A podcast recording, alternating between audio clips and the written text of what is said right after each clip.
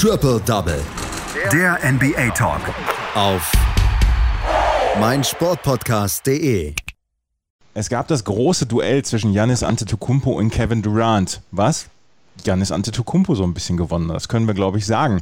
Plus, die San Antonio Spurs verlieren ein herzzerreißendes Spiel. Und ähm, wir können sagen, dass die Los Angeles Lakers in großen Schwierigkeiten sind, was den direkten Playoff-Einzug angeht. Es wird langsam spannend Richtung äh, Playoffs, Richtung Mitte Mai, wenn das Play-In-Tournament kommt. Und am 22. Mai sollen dann ja auch die Playoffs losgehen. Hier bei Triple Double sprechen wir werktäglich über die Spiele aus der letzten Nacht. Heute tue ich das mit Amir Selim. Hallo Amir. Hallo Andreas. Wir sprechen gleich noch über die Lakers, aber wir sollten als erstes über das Spitzenspiel aus der letzten Nacht sprechen. Die Milwaukee Bucks trafen auf die Brooklyn Nets. Es geht ja auch so ein bisschen um die Eastern Conference, um die Vorherrschaft in der Eastern Conference. Die Brooklyn Nets sind nach wie vor vor den Milwaukee Bucks, aber die Bucks haben letzte Nacht das Spiel gewonnen und vor allen Dingen haben sie es mit einem zurückgekehrten Janis Antetokounmpo gewonnen.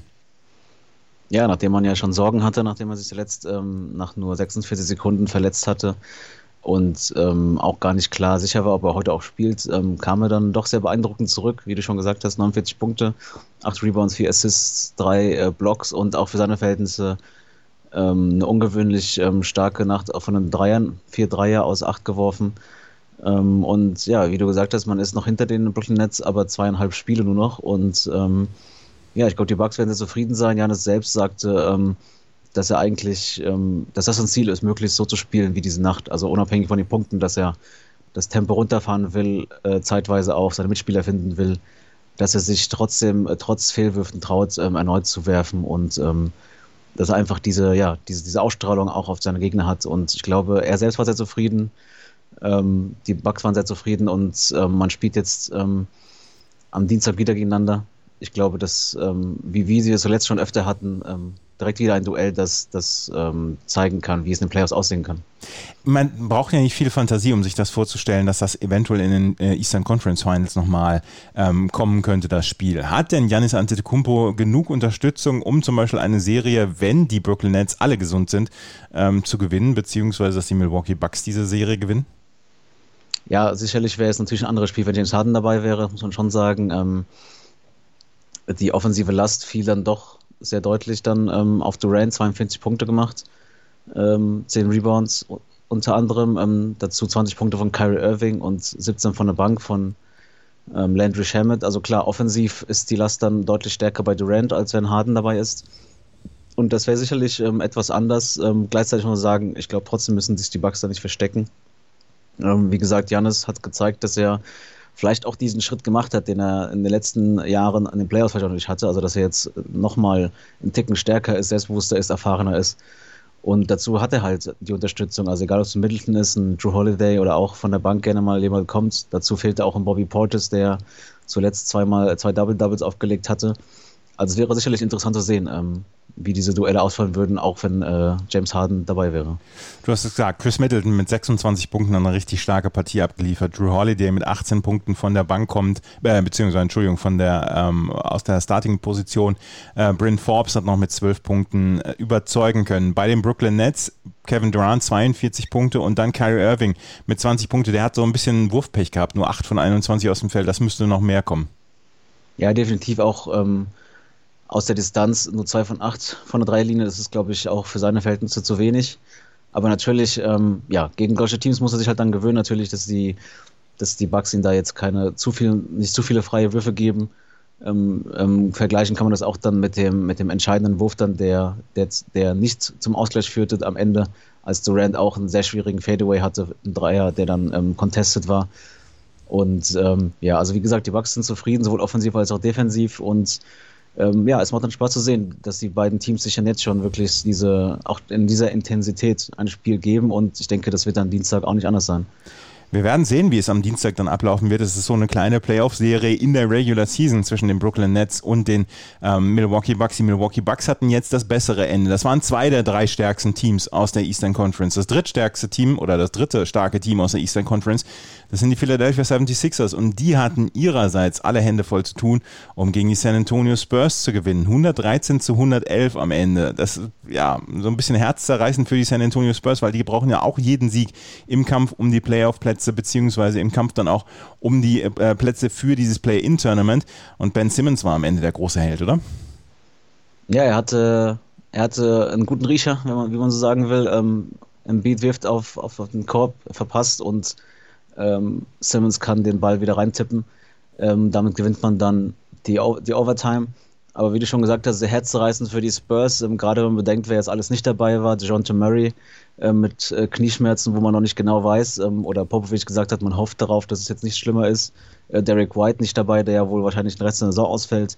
Und mit DeRozan und Pöltl zwei Starter ähm, wegen dem Back-to-Back, -Back, also das war das erste Spiel eines Back-to-Backs, ähm, geschont hat. Und trotzdem ähm, hat man es geschafft, gerade zum Ende hin. Also man war eigentlich, ja, die ersten drei Viertel dann doch ein ganzes Stück hinten dran, meistens äh, zweistellig auch oder zehn Punkte mindestens.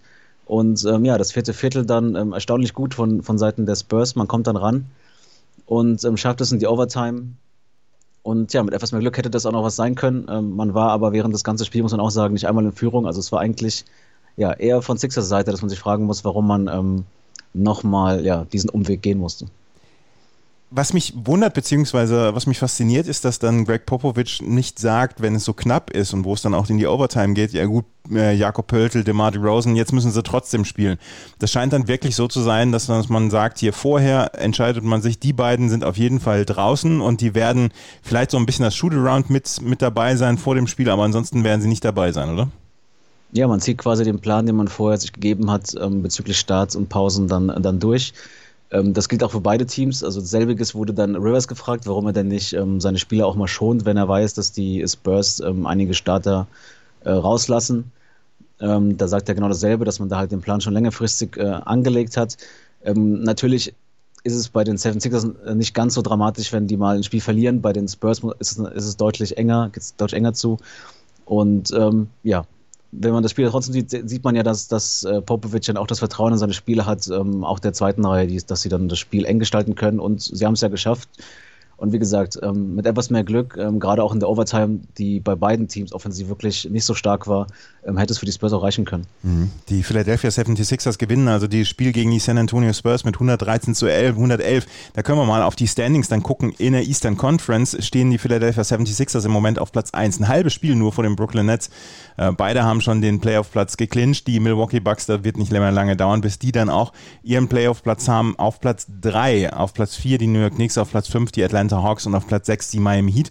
Und in der Western Conference auf Platz 10 im Moment die San Antonio Spurs. Sie haben noch zweieinhalb Spiele Vorsprung vor den New Orleans Pelicans in dieses Play-In-Tournament zu kommen. Das sollte eigentlich reichen. Es sind nur noch neun Spiele, die die äh, San Antonio Spurs haben und nur noch acht Spiele, die die New Orleans Pelicans haben. Wir haben allerdings noch ein paar andere interessante Spiele, die jetzt so ein bisschen im Schnelldurchlauf. Die Portland Trailblazers, auch ein wichtiger Sieg für die Trailblazers, gewinnen bei den Boston Celtics mit 129 zu 119, 26 Punkte, 13 Assists von Damian Lillard. Die Miami Heat gewinnen bei den äh, Charlotte Hornets mit 121 zu 111. Bam Adebayo mit 20 Punkten und 10 Assists. Die Sacramento Kings gewinnen bei den Dallas Mavericks mit 111 zu 99. Buddy Hield für Sacramento mit 27 Punkten. Trotz 30 Punkten von Luka Doncic können die Dallas Mavericks nicht gewinnen. Und jetzt gucken wir mal auf die Western Conference. Die Dallas Mavericks 36 und 28 auf Platz 5.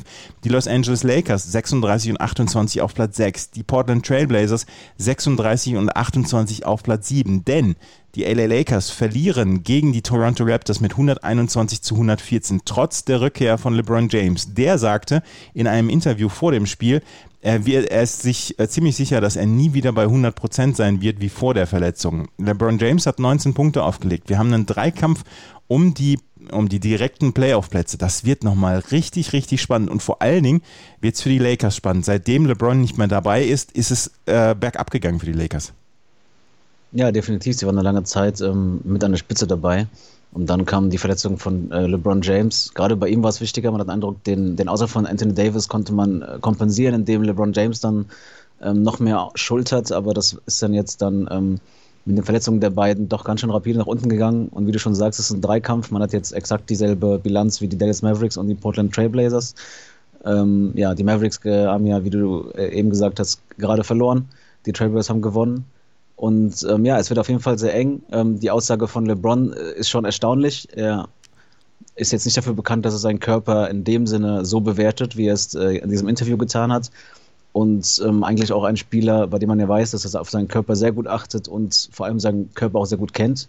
Ich glaube schon, dass es, ähm, er hat ja selbst gesagt, er, man war schon ähm, oder man hatte schon befürchtet, dass es vielleicht was Schlimmeres sein könnte, zumindest ähm, direkt als er sich im Spiel dann verletzt hatte vor einigen Wochen.